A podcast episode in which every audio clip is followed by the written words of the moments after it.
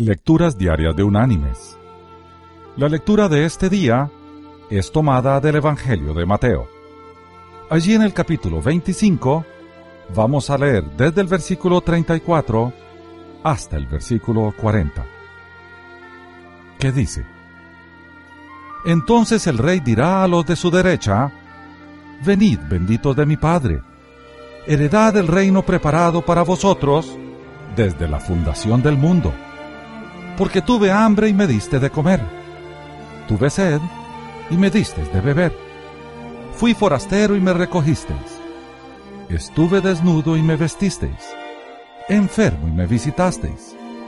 En la cárcel y fuisteis a verme. Entonces los justos le responderán diciendo, Señor, ¿cuándo te vimos hambriento y te alimentamos? ¿O sediento y te dimos de beber? ¿Y cuándo te vimos forastero y te recogimos? ¿O desnudo y te vestimos? ¿O cuándo te vimos enfermo o en la cárcel y fuimos a verte?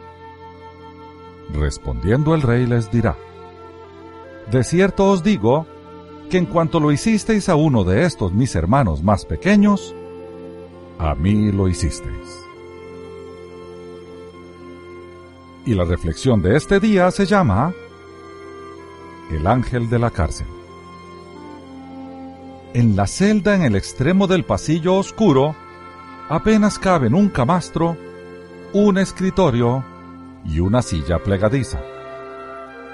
Este es el hogar de la hermana Antonia Brenner, una monja estadounidense que creció en Beverly Hills, pero abandonó una vida de lujos para vivir en una lúgubre prisión mexicana. Sus nuevos vecinos no son astros de Hollywood, sino asesinos, narcotraficantes y contrabandistas de inmigrantes. Todos la llaman el ángel de la cárcel. Brenner, de 79 años, parece desconcertada cuando le preguntan por qué cambió el lujo por la cárcel hace tres décadas. No comprendo por qué se asombra la gente, dijo. Dar ayuda es fácil. Lo difícil es pedirla. Ella es una mujer menuda de apenas un metro cincuenta y siete centímetros de estatura, pero llena de energía. Brenner realiza sesiones de ayuda y presta innumerables favores a los 7.100 presos de la cárcel de la Mesa, situada al otro lado de la frontera de San Diego, California. Les trae vendas, jabón y medicamentos y lleva mensajes a los familiares fuera de los altos muros de la prisión. Brenner sabe cuidar a la gente porque ella crió a siete hijos.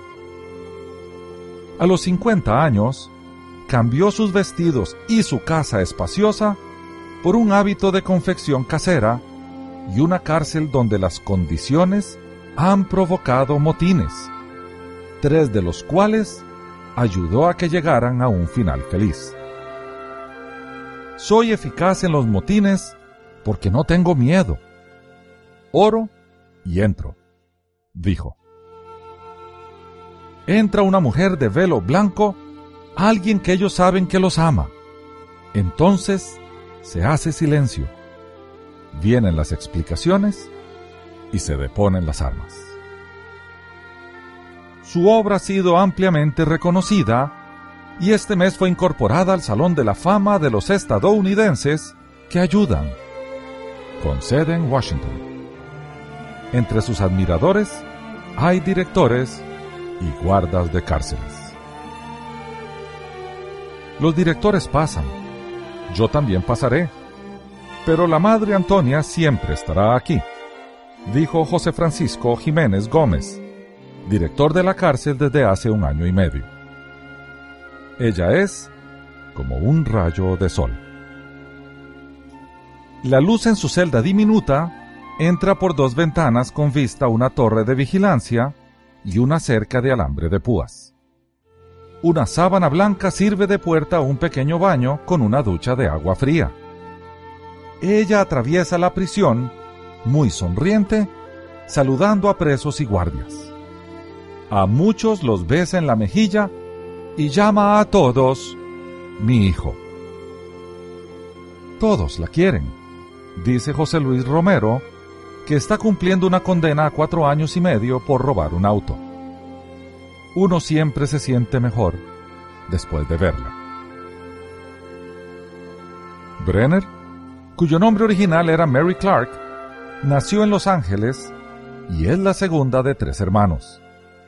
Su padre se hizo millonario vendiendo material de oficina a contratistas de la defensa durante la Segunda Guerra Mundial. La familia vivía en Beverly Hills y tenía una casa de verano de 11 habitaciones con vista al mar en Laguna Beach, al sur de Los Ángeles. Después se mudó a Ventura County, su último hogar antes de la prisión. Después de dos matrimonios que culminaron en divorcios, Brenner se dedicó a las obras de caridad. Finalmente todo se acaba. Tu dinero, tu enfermedad, tu familia, tu tiempo en la cárcel. Dice ella en un español impecable a una veintena de presos vestidos de gris. Lo único que no se acaba es el amor de Cristo por ti.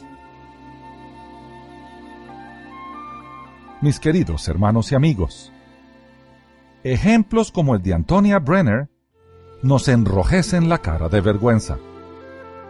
Ella y los que se le parecen en verdad llevan la misión de amar al prójimo al siguiente nivel. Partiendo de lo que hoy hacemos por nuestro prójimo, tomemos la decisión de hacer un poco más.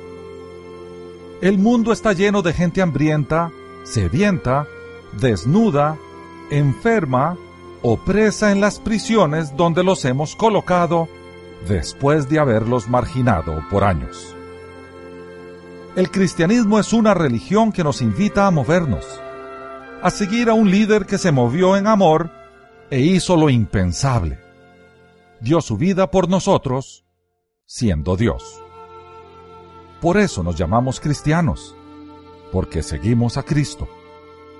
Consecuentemente, debemos hacer lo que Él hizo, negarnos en favor de otros. Si deseamos una definición de amor, allí la tenemos. Que Dios te bendiga.